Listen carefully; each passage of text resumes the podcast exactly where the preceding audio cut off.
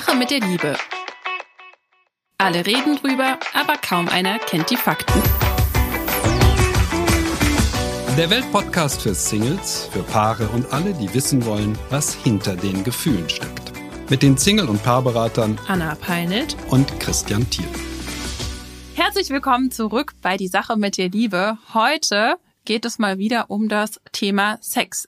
Warum schon wieder das Thema Sex? Es gibt ja eigentlich Podcast nur zum Thema Sex. Es wird also nicht langweilig versprochen, weil das Thema ist ja so divers. Wir in unserem Podcast widmen uns ja hauptsächlich dem Thema Liebe, Beziehung, Dating und natürlich gehört Sex da auch immer mit dazu. Und Sex ist wesentlicher Bestandteil erfüllter Beziehung. Wir haben viel Feedback von euch, von unseren Hörerinnen und Hörern bekommen, E-Mails, Kommentare. Einiges war positiv, anderes scheint den einen oder anderen auch ein wenig irritiert zu haben. Und deshalb wollen wir heute mit unseren Hörerinnen und Hörern gerne mal in den Sexdiskurs gehen, ne, Christian? Oh ja, das ist immer ein wichtiges Thema im menschlichen Leben, bekanntlich. Ja, wir beginnen mit zwei Hörerinnenfragen, denn spannenderweise haben uns zwei fast identische Fragen von zwei jungen Singlefrauen, Lena 27 und Theresa 30 erreicht zum Thema Dating, Sex und Verliebtsein. Ich würde sagen, wir schießen einfach direkt los und hören uns die Frage exemplarisch von Lena doch mal zusammen an. Ich bin Single und date jemanden seit Ende November. Es ist wirklich schön. Wir sehen uns regelmäßig und er hat sehr viel an sich, was ich mir bei einem Mann immer gewünscht habe. Wir verstehen uns gut und ich finde ihn anziehend. Der Sex ist auch wirklich schön, mit dem ich brav fünf Dates gewartet habe. Nur ist es so, dass ich mich einfach nicht verliebt fühle. Und das verunsichert mich total. Ich frage mich, ob das ein Zeichen ist, dass es einfach nicht Klick macht, also letztlich etwas fehlt. Oder ob es einfach meine extremen Schutzmechanismen sind, die ich mir durch meine Vergangenheit aufgebaut habe. Ich war auch erst einmal verliebt und da ging ein Jahr Freundschaft ohne jegliche Gefühle vorweg. Ich will nun keinen tollen Menschen in den Wind schießen. Aber ich will auch nicht meine Zeit verschwenden spüre leider auch einfach diesen Zeitdruck, dass ich eben schon 27 bin. Und dann kommen natürlich auch solche Fragen, ob da noch jemand kommen würde, mit dem es schneller Klick macht und in den ich mich verliebe. Das ist ja eine Frage, in der steckt sehr vieles drin. Christian, magst du uns doch direkt mal sagen, was dir dazu einfällt? Ja, woran erkenne ich, dass ich verliebt bin? Das hat mich ja jetzt doch, also meine Güte, woran erkenne ich, dass ich verliebt bin? Daran, dass ich, hm, wenig Hunger habe, immer an den anderen denke, mich auf Wolke 7 fühle und so weiter und so weiter. Mich irritiert eher, dass diese Frage aufgeworfen wird von Lena. Und ähm, ja, ich habe mehr in die Richtung gedacht, okay, vielleicht, vielleicht, vielleicht hat sie ja doch ein wenig äh, zu wenig gewartet. Also, sie hat zwar Sex mit dem, sie hat auch fünfmal äh, gewartet, fünf Dates abgewartet, aber sie ist nicht verliebt. Nun gut, auf die Weise landet man relativ schnell in dem, was ich eine BAN-Beziehung nenne, also besser als nichts. Also neudeutsch auch ein Corona-Buddy genannt. Ja, weil dann hat man wenigstens jemanden. Das war mein Eindruck. Wie siehst du es, Anna? Ich kenne das aus eigener Erfahrung, muss ich sagen. Und es ist jetzt auch kein Zufall, dass wir zwei Fragen haben, die sich so decken. Von zwei Frauen, Ende 20, Anfang 30, mit dieser Angst, ob ich mit 27 noch den richtigen finde. Das hat mich vor allem angesprochen. Aber um bei deiner Frage zu bleiben. Ja, also ich würde sagen, ein Corona-Buddy, eine BAN-Beziehung, die sollte man meines Erachtens nur führen, wenn man nicht die Absicht hat, jetzt schnell den richtigen zu finden und auch nicht das Bedürfnis nach einer festen Beziehung. Denn damit würde man sich ja selbst im Weg stehen. Okay, also es reicht nicht, fünf Dates gehabt zu haben. Wenn man nicht verliebt ist, äh, sollte man dem anderen nicht näher treten. Ist jedenfalls mein Standardrat. Ich sage, warum? Also sie fallen erst dann übereinander her, wenn sie sich verliebt haben und auch nicht vorher. Hm, das Problem ist, Sexualität führt nun mal zu Bindung. Wir binden uns an den anderen. Wenn wir nicht verliebt sind, dann wird das jetzt bedeuten, dass es über Monate sich hinzieht, bis wir dann erkennen, aha, es ist doch nicht der Richtige. Nun ja, sie ist 27 und Menschen haben ungeheuer viel Freude an der Sexualität. Ja, ich sage immer, äh, die entscheidende Frage ist ja, warum macht Sex eigentlich Spaß? Ja, Aber Menschen sind auch wirklich nicht dafür gemacht, keine Sexualität zu haben. Und deshalb neigen wir dazu, wenn wir alleine sind, uns irgendjemand schön zu reden. Hm. Nur damit wir überhaupt mal wieder Sex haben. Ja, nur damit wir endlich mal, ja, das ist nicht, man weiß ja, dass Singles unglaublich wenig Sex haben und Paare sehr, sehr, sehr viel mehr. Und das ist eine Versuchung für Singles, sich dann den einen oder anderen ein bisschen schön zu reden. Das hat auch was sehr, sehr, sehr Berührendes, weil die meisten Menschen tun sich wahnsinnig schwer, Sex zu haben mit jemandem, mit dem sie sich nicht vertraut fühlen. Sex zu haben mit jemandem, zu dem sie sich nicht sehr hingezogen fühlen. Und deshalb kommt es zu diesem Phänomen, naja, dass wir uns den einen oder anderen ein bisschen schönreden, manchmal auch schwindlig trinken, nur damit wir überhaupt mal wieder Sexualität haben. Mhm. Was mir dazu eingefallen ist, ich habe diese Woche, ja, die, ich stand vor der ersten Coachingstunde mit einem neuen Klienten und äh, wir haben drüber gesprochen, wann es denn passen würde, ob noch Freitag oder lieber Montag. Und er meinte, na ja, weil er ist jetzt gerade in so einer BHN-Beziehung äh, und das wäre ja blöd, wenn wir, was wir, was ich immer in der ersten Stunde mache, ist zu schauen, was bringt man eigentlich mit, was sind so die die die eigenen Beziehungsmuster und sich die gemeinsam anzuschauen. Und dann meinte er, na ja, wenn ich jetzt das Freitag noch mache, aber ich will sie ja Samstag aufs Date treffen, dann fällt mir ja vielleicht auf, wir passen gar nicht zusammen. Also hier ähm, ist dann auch wieder, das ist so ein Ding, ich glaube, du verstehst nicht, Christian, und ähm, ich hoffe, der ein oder die andere hier auch. Man muss dann ja auch wirklich nochmal sich selbst fragen, ist wieder ein Mindset-Thema tatsächlich meiner Meinung nach, möchte ich jetzt den richtigen finden? Und das scheint Lena und Theresa sehr wichtig zu sein. Oder möchte ich Spaß haben? Also da muss man sich schon im Klaren sein. Und gerade wenn man auch in ein Coaching investiert und wirklich diese ernsthafte Absicht hat, dann, ja, das finde ich wirklich spannend auch, ja das mit dem 27 und äh, bin ich nicht schon viel zu spät und finde ich bestimmt gar keinen mehr. Das musst du mir jetzt doch nochmal erklären. Also 27. Mit 27, das ganze Leben liegt noch vor ihr. Also wie kommt jemand dazu, mit 27 schon Torschusspanik zu haben? Ich begreife das immer nicht so wirklich. Also ich glaube, das ist vor allem ein Thema, was viele Frauen betrifft. Und ähm, ich hatte es vorhin schon mal erwähnt. Auch ich kann, konnte mich mit diesem Gedanken schon auch identifizieren.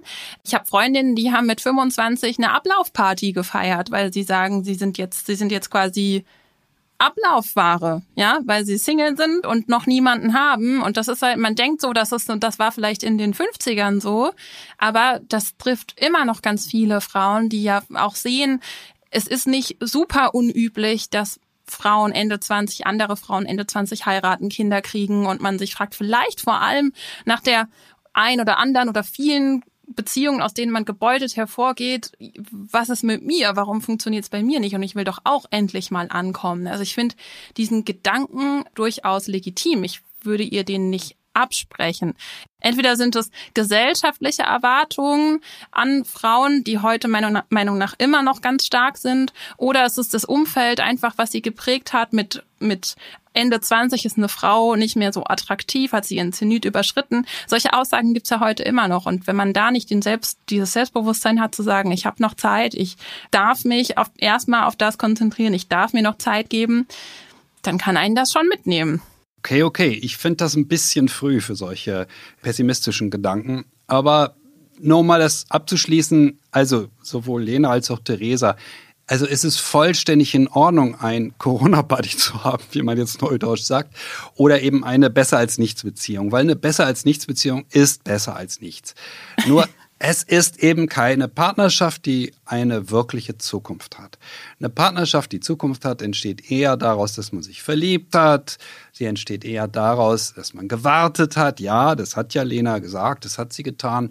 Aber also Verliebtheit ist ein starkes Argument. Es ist ein Argument dafür, dass auf der Gefühlsebene eben etwas nicht passiert ist. Es hat eben nicht so richtig Klick gemacht. Und insofern spricht eine Menge dafür. Sie hat jetzt guten Sex und das ist auch nett. Und das darf sie genießen. Das ist die eine Seite. Sie darf das einfach genießen, wenn sie will.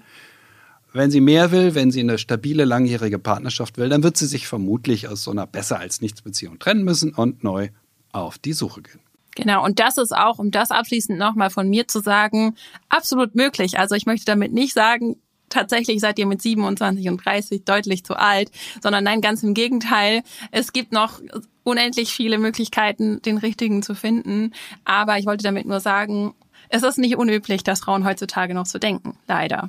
Durch die Frage, wann erkennt man, dass man verliebt ist und da könnte man ja, könnten einige Menschen auch sagen, na ja, das entscheidet sich ja in der Kiste. Denn diese, diesen Kommentar habe ich gefunden bei unseren Blogartikeln auf welt.de oder unseren äh, Weltplus-Artikeln. Da hatte nämlich ein Zuhörer oder ein Leser sich ganz, ganz stark dafür eingesetzt, dass das, was wir sagen, das ist eigentlich Nonsens.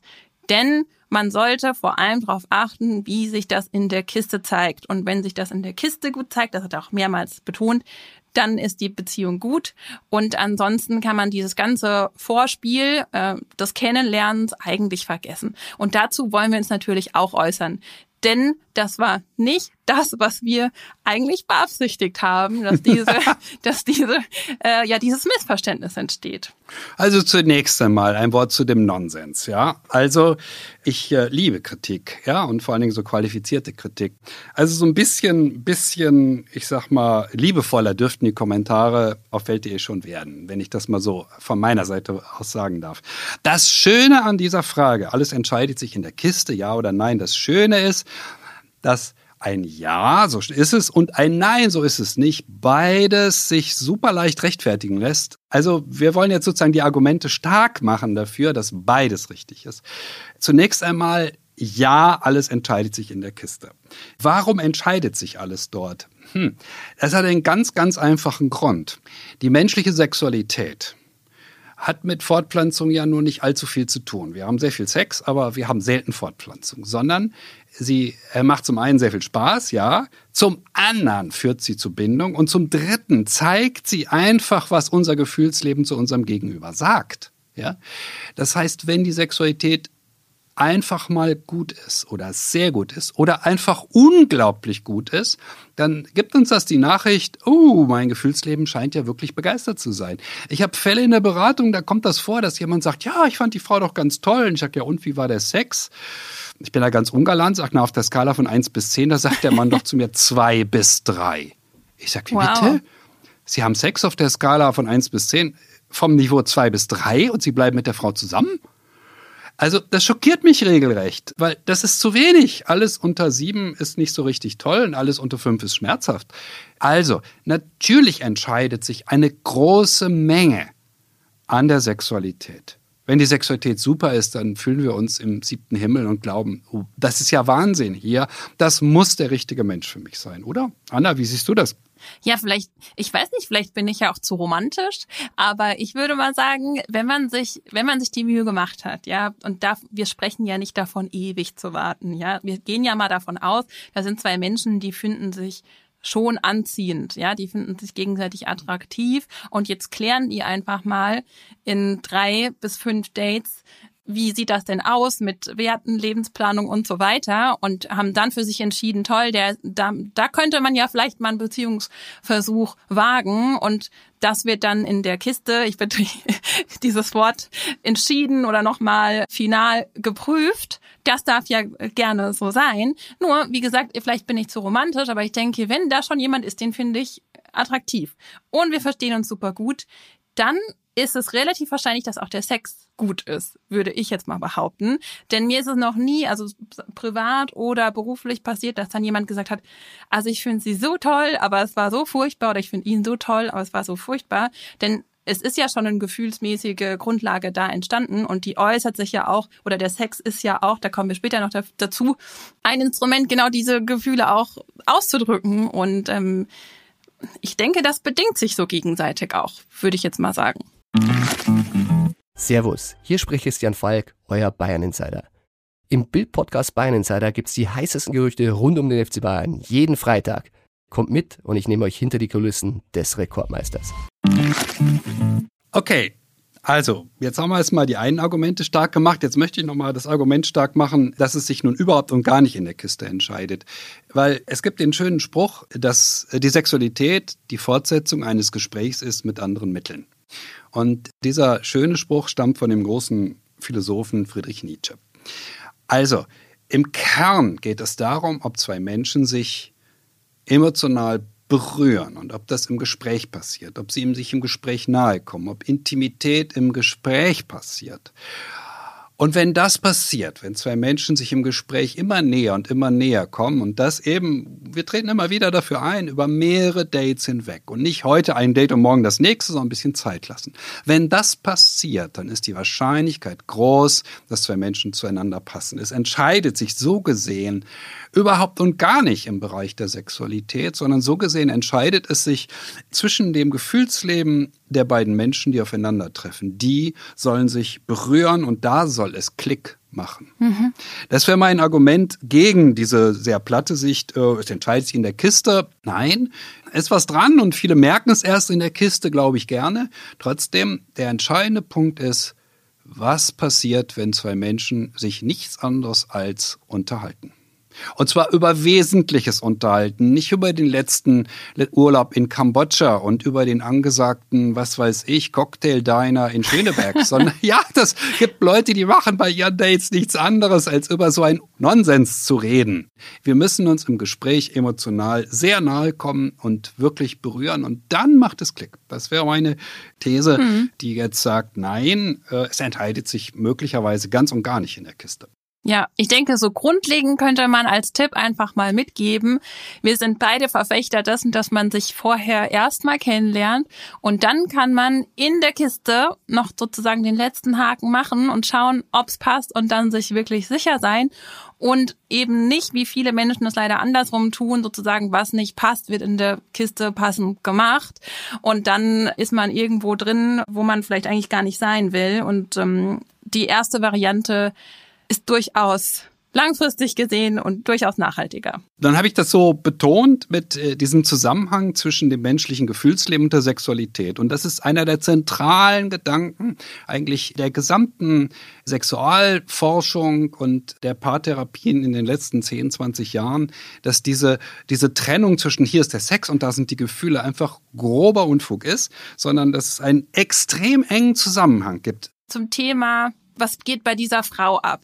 Kam auf uns auch eine Zuschrift nochmal zum Thema Selbstbefriedigung. Denn diese Frau hat gesagt, na ja, wie wär's denn, wenn ein Partner gar nicht mehr will, dann soll er doch einfach, also dann soll der andere doch einfach Selbstbefriedigung machen und oder es, oh es sich selbst oh weh, besorgen oh sozusagen. Ja, ja, und sich selbst ähm, besorgen. ja, das einfach, weil sie auch sagt, Sex, äh, Selbstbefriedigung ist ja auch ein ganz, ganz wichtiges Thema. Ein ihrer Meinung nach ein Thema, was verpönt ist, zu viel verpönt in unserer Gesellschaft. Und ähm, da wollte sie gerne wissen, wie stehen wir denn da dazu? Sexualität zwischen Partnern ist Kommunikation, ist kommunikativ, ist ein Geben, ein Nehmen, ein Füreinander-Dasein. Bitte, was passiert denn bei Solo-Sex, wie ich dazu gerne sage? Es ist okay, das darf man machen, das ist nicht illegal oder, ja, aber es ist was anderes. Davon. Was wird man nicht? Blind nicht blind davon. Nein, ähm, es zehrt das Rückenmark auf, hieß es in den 70er Jahren noch oder in den 60ern. Äh, und deshalb dürfte man es nicht tun. Das ist natürlich grober Unfug. Das ist alles Unfug. Das habe ich noch nie es, gehört. Es, ja, es ist wirklich grauenvoll. Äh, was früher gegen ähm, Damals hieß es ja noch Selbstbefriedigung, später hieß es Masturbation, jetzt sind wir bei Solo-Sex angelangt. Also es ist wirklich, ähm, also Sexualität ist was komplett anderes. Ja, die moderne äh, Sexualtherapeuten sprechen äh, bei Sexualität von Kommunikation, die nennen das sogar Körperkommunikation. Und wir müssen davon ausgehen, diese Form der Kommunikation zwischen zwei Menschen, sie kommunizieren mit ihren Körpern, sie sind füreinander da. Diese Form der Kommunikation ist viele, viele, hunderttausende Jahre älter als die menschliche Sprache. Ja, das ist das Berührende. Und nochmal zurück zu der Kiste. Und deshalb ist es eben so, dass in der Kiste sich eine Menge entscheidet. Ja, weil zwei Menschen sich da sehr, sehr, sehr intim begegnen und sich da zeigt, sind sie wirklich in der Lage, füreinander da zu sein. Meine These. Anna, was sagst du dazu? Ich hätte vielleicht eine Idee, denn wir hatten das Thema ja schon mal in Grün. Die Frau hat gar keine Lust mehr. Was soll der Mann denn tun? Und du sprichst von Kommunikation von Gefühlen, das kann ich absolut unterstreichen. Aber wenn wirklich die Libido auf Null ist bei der Frau und, und, und so dieser sexuelle Zugang erstmal wieder aufgemacht werden muss, dann könnte es ja vielleicht eine Idee sein, dass die Frau erstmal ihre eigene Lust wieder entdeckt und der Mann ihr vielleicht auch dabei hilft.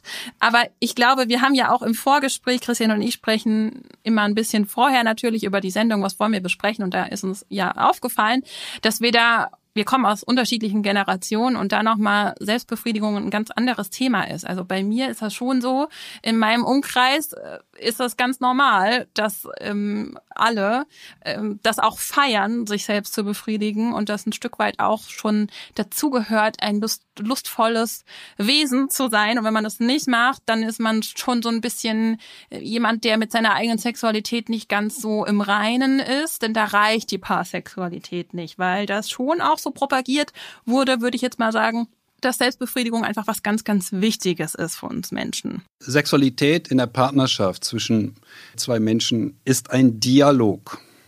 Was bitteschön ist dann die Selbstbefriedigung, der Solosex? Ein ist ein Monolog. Ein Selbstgespräch. Ja, nichts gegen Selbstgespräche. Ich führe öfter welche, wenn ich in der U-Bahn sitze und hierher fahre ins Studio. Dann führe ich ein Selbstgespräch. Ist alles in Ordnung. Ich will das gar nicht kritisieren. Nur ich möchte den Unterschied herausstellen, den das hat, der Dialog und der Monolog. Und jetzt noch der letzte Punkt. Also, was wir feststellen, ist nun mal dummerweise, dass in den letzten 20, 30 Jahren die partnerschaftliche Sexualität seltener wird, also der Dialog wird seltener und der Monolog wird häufiger, weil er so schön einfach ist. Ja?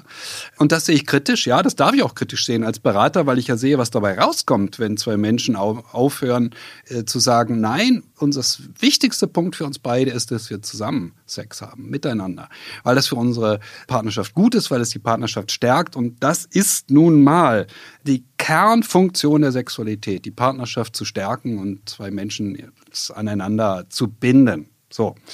Also Dialog und Monolog, das wären meine Stichworte, die ich gerne noch mitgeben würde. Super.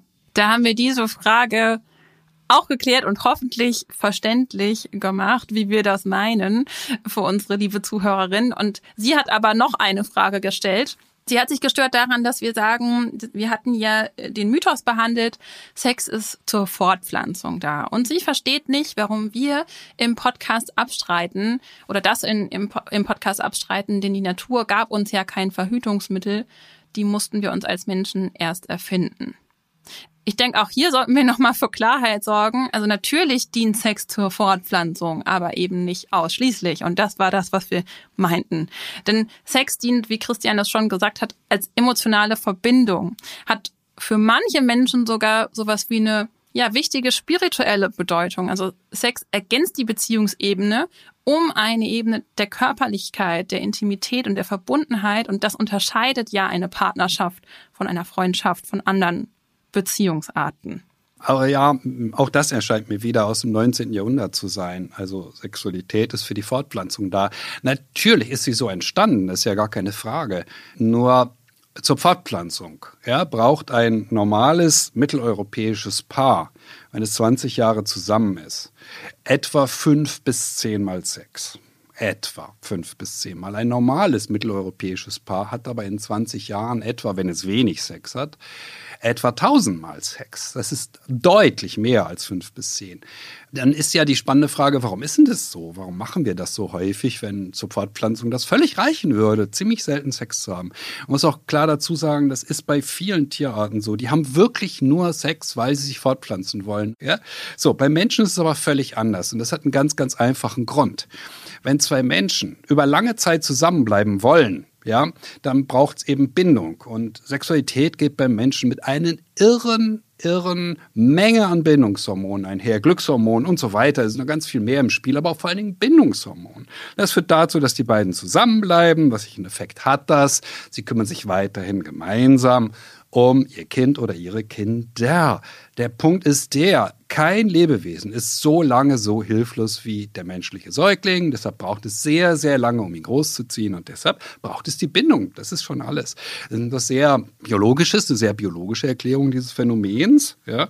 Aber äh, das ist eigentlich Konsens, auch bei, äh, bei den Biologen. Die menschliche Sexualität, so wie sie äh, gelebt wird, das hat mit Fortpflanzung wirklich rein gar nichts äh, zu tun. Jedenfalls in der Regel, ganz selten wird sie dafür genutzt und ist auch völlig in Ordnung so. Also, es geht äh, bei dem großen Spaß am Sex jedenfalls nicht darum, dass wir uns fortpflanzen. Es geht bei dem Spaß darum, ähm, dass wir uns aneinander binden. Ja, es ist eine Bindungsfrage und sonst gar nichts.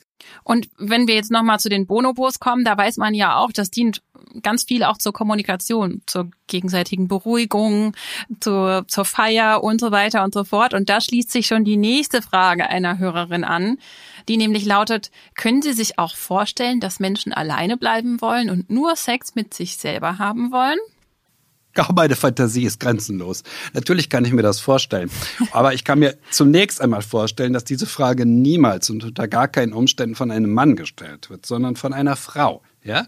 Männer stellen solche Fragen nicht, weil Männer ähm, ohne Partnerin sind ein Schatten ihrer selbst ja? und es geht ihnen sehr, sehr schlecht.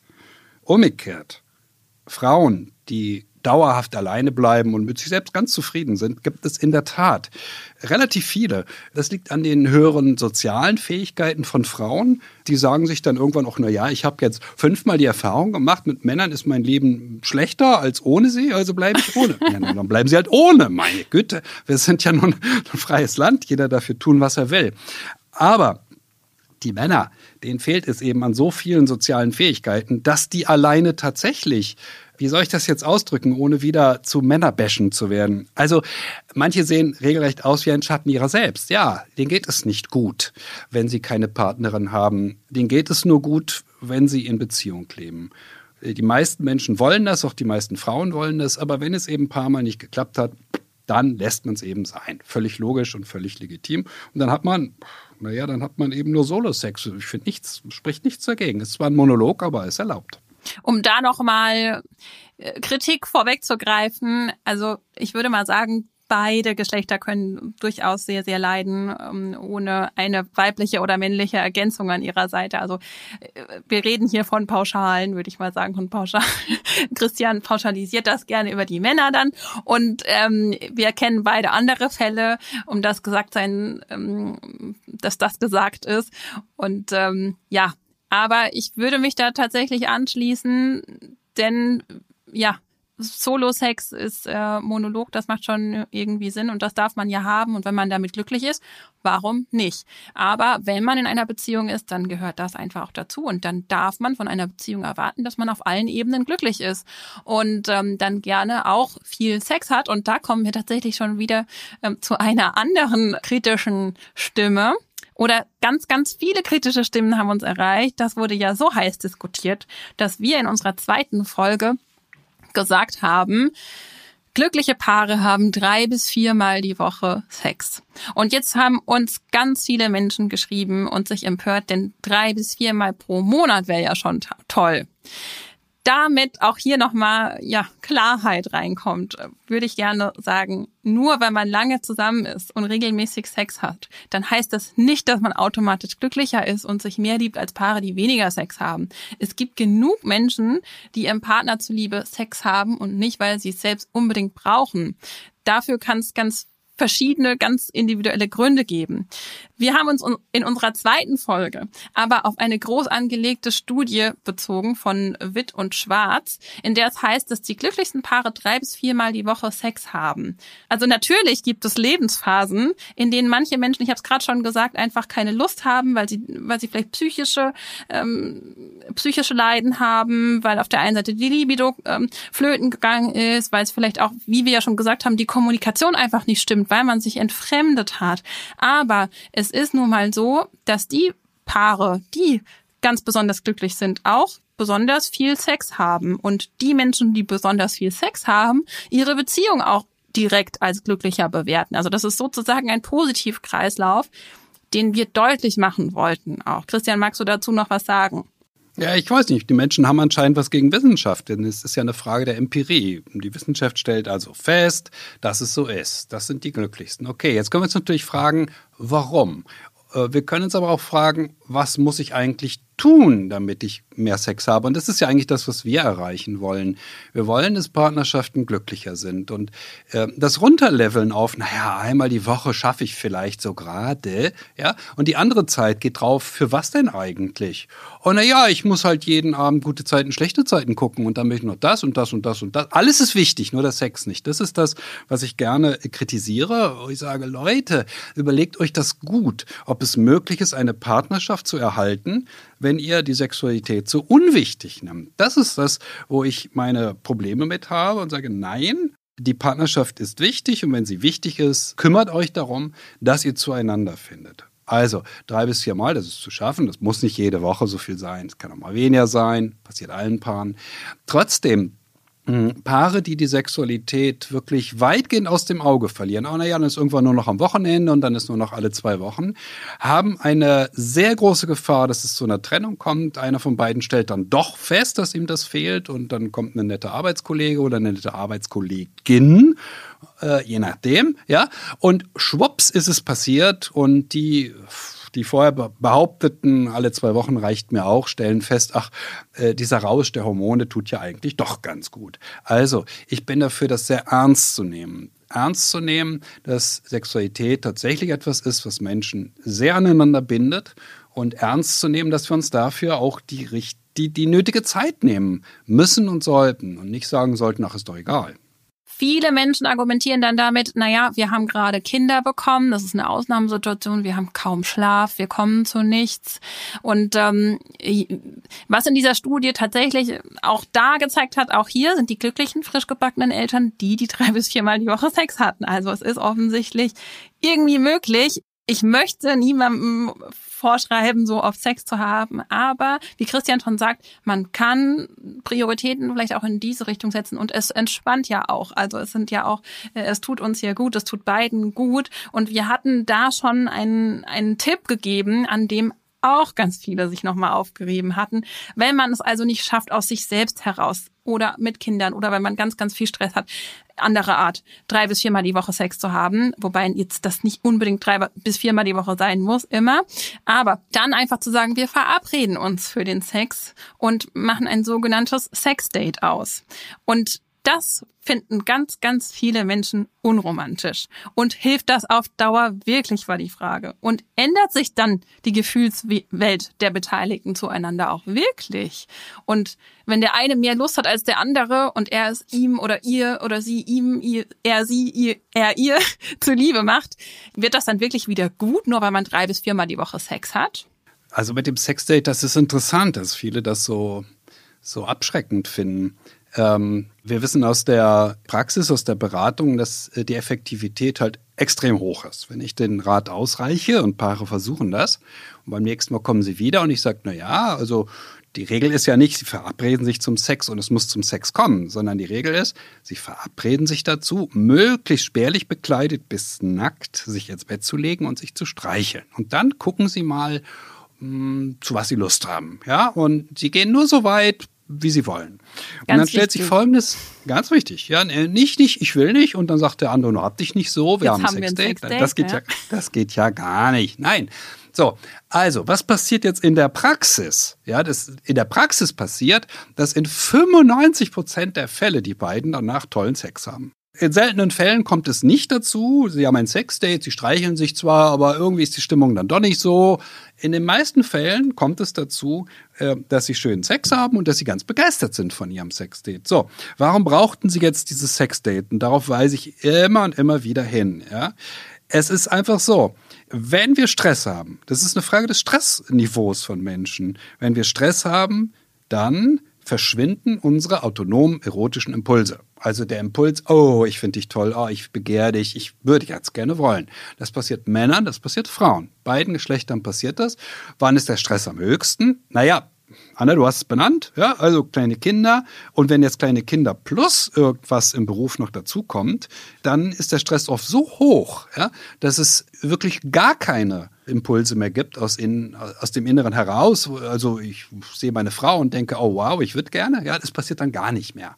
So, Und deshalb braucht es diese äh, Sexdates in solchen Fällen, zu sagen, okay, lass uns verabreden, Samstag, sag mal, was hältst du von 18 Uhr, was hältst du von 19 Uhr? Ist 21 Uhr eine schöne Zeit, wie auch immer, ja. Das ist das Entscheidende, dass wir trotzdem zu uns sagen, okay, ja, äh, wir haben viel Stress, aber wir wollen uns noch einander zuwenden. Warum kommt es dazu, dass wir das so uncool finden? Das hat eine ganz einfache Erklärung, weil wir es gewohnt sind, über Jahrzehnte teilweise auf autonome erotische Impulse uns zu verlassen. Eine Frau, die mit 17 das erste Mal Sex hat und mit 37 das erste Kind kriegt, hat 20 Jahre lang nichts anderes kennengelernt als, ach na ja, dann hatte ich halt Lust und dann sind wir beieinander hergefallen. Und dass sie so viel Stress hat, wenn das Kind da ist, das kennt sie gar nicht. Und dann kommt zu sehr viel Frust, weil der Mann sagt, ja, aber jetzt gibt ja gar keinen Sex mehr. Und die Frau sagt, ja, aber ich fühle doch auch gar nicht, dass ich den unbedingt will. Ähm, diese lange Phase, die, die es heute gibt, das ist eine, einfach eine Folge der Empfängnisverhütung. Das gab es eben früher nicht. Von Natur aus gibt es so eine Phase von vielleicht zwei Jahren, in der Menschen Sex hatten, noch nicht so fruchtbar waren und es noch keine Kinder gab. Und dann war vorbei und dann waren die Kinder da. So. Das ist eben heute anders und äh, deshalb haben wir dann gelernt, auf diese ja, natürlich ist das was sehr Romantisches äh, zu spüren. Oh ja, ich habe Lust auf den anderen, gar keine Frage. Es ist aber legitim, wenn das nachlässt und aus guten Gründen nachlässt, sich zu sagen, okay, wir haben viel Stress, ist völlig in Ordnung. Also bitte, wir haben heute ein Sex-Date. Und was ist jetzt, wenn die Frau schon ewig Stress hat und also glaubst du, das funktioniert wirklich so oder weißt du es vielleicht, dass, dass man dann einfach wirklich abschalten kann, komplett und sagen kann, ach ja, jetzt spüre ich wieder Lust und dann geht's ab? Weil das ist ja das, was ganz viele sagen in unseren Kommentaren auch, aber dann macht die Frau das ja nur dem Mann zuliebe, dieses Sexdate oder der Mann der Frau, wie auch immer. Und wie wird man diesen Stress dann wirklich los? Denn das ist ja auch nochmal eine Kopfsache, abschalten. Zumindest ähm, sagt man das so. Frauen brauchen da auch einen entsprechenden Raum im Kopf dafür. Wie würdest du damit umgehen? Also zunächst einmal, wir haben ja diese Grenze, also beide müssen wollen. Ne? Das ist, wenn, wenn einer von beiden feststellt, ich will nicht weitergehen, als bis hin zu streicheln, dann ist eben Schluss. In den meisten Fällen passiert jetzt Folgendes. Sobald die anfangen, sich zu streicheln und das eine Weile machen, entspannen sich beide. Sie kommen in ihren Körper rein, fühlen sich wieder körperlicher und sie, es kommt die Lust. Ja, die Lust kommt dann beim Tun. Das ist nicht in jedem Fall so. Es gibt auch andere Dinge. Es gibt natürlich auch äh, Gedanken wie, oh, aber der Haushalt und die Wäsche, ich müsste noch so viel tun. Das ist eine typische Frauengeschichte. Der Mann kümmert sich ja nicht so sehr, also hat sie das im Hinterkopf. Auch das kann bei der Sexualität helfen, wenn er mehr tut im Haushalt, wenn er mehr sich kümmert.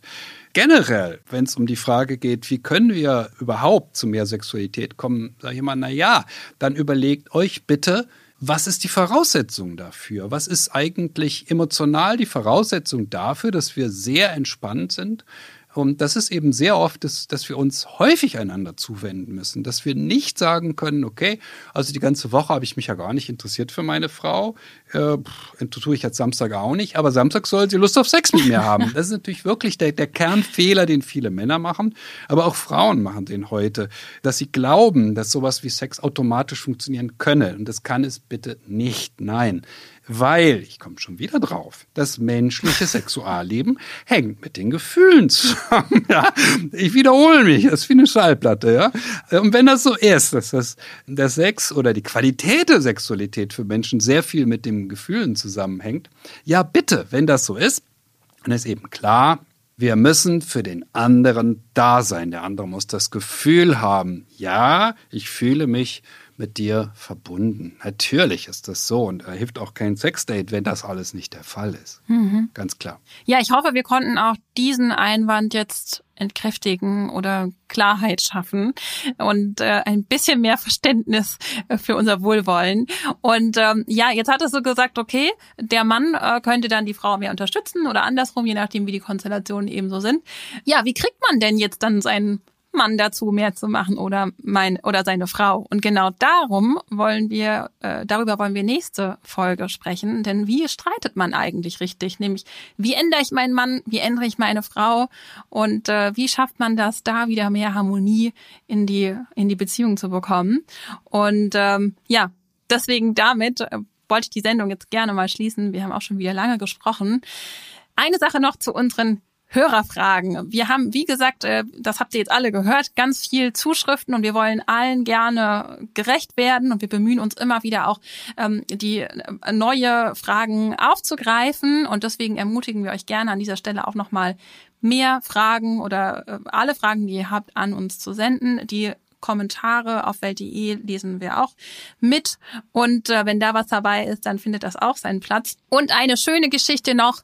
Wir hatten in unserer letzten Folge oder in unserer vorletzten Folge eine Frau, die sich äh, an uns gewandt hat, weil an, an uns gewendet hat, weil sie ja ähm, äh, eine, eine sehr intelligente Frau ist und einen bestimmten äh, Typ Mann sucht. Und ich hatte nebenbei einfach mal ganz spontan aufgerufen, ähm, dass, dass Männer, die sich da angesprochen fühlen, gerne mal schreiben können. Und es gab schon zwei Zuschriften und wir sind, freuen uns, da ein bisschen Amor spielen zu können.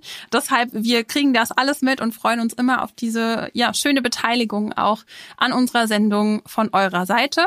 Und damit würde ich die Sendung jetzt schließen und allen viel Liebe viel Liebe. Sex wünschen. Ja. Wer mich noch live erleben möchte, Ende der Woche geht das. Ähm, schaut bitte auf ähm, meine Internetseiten.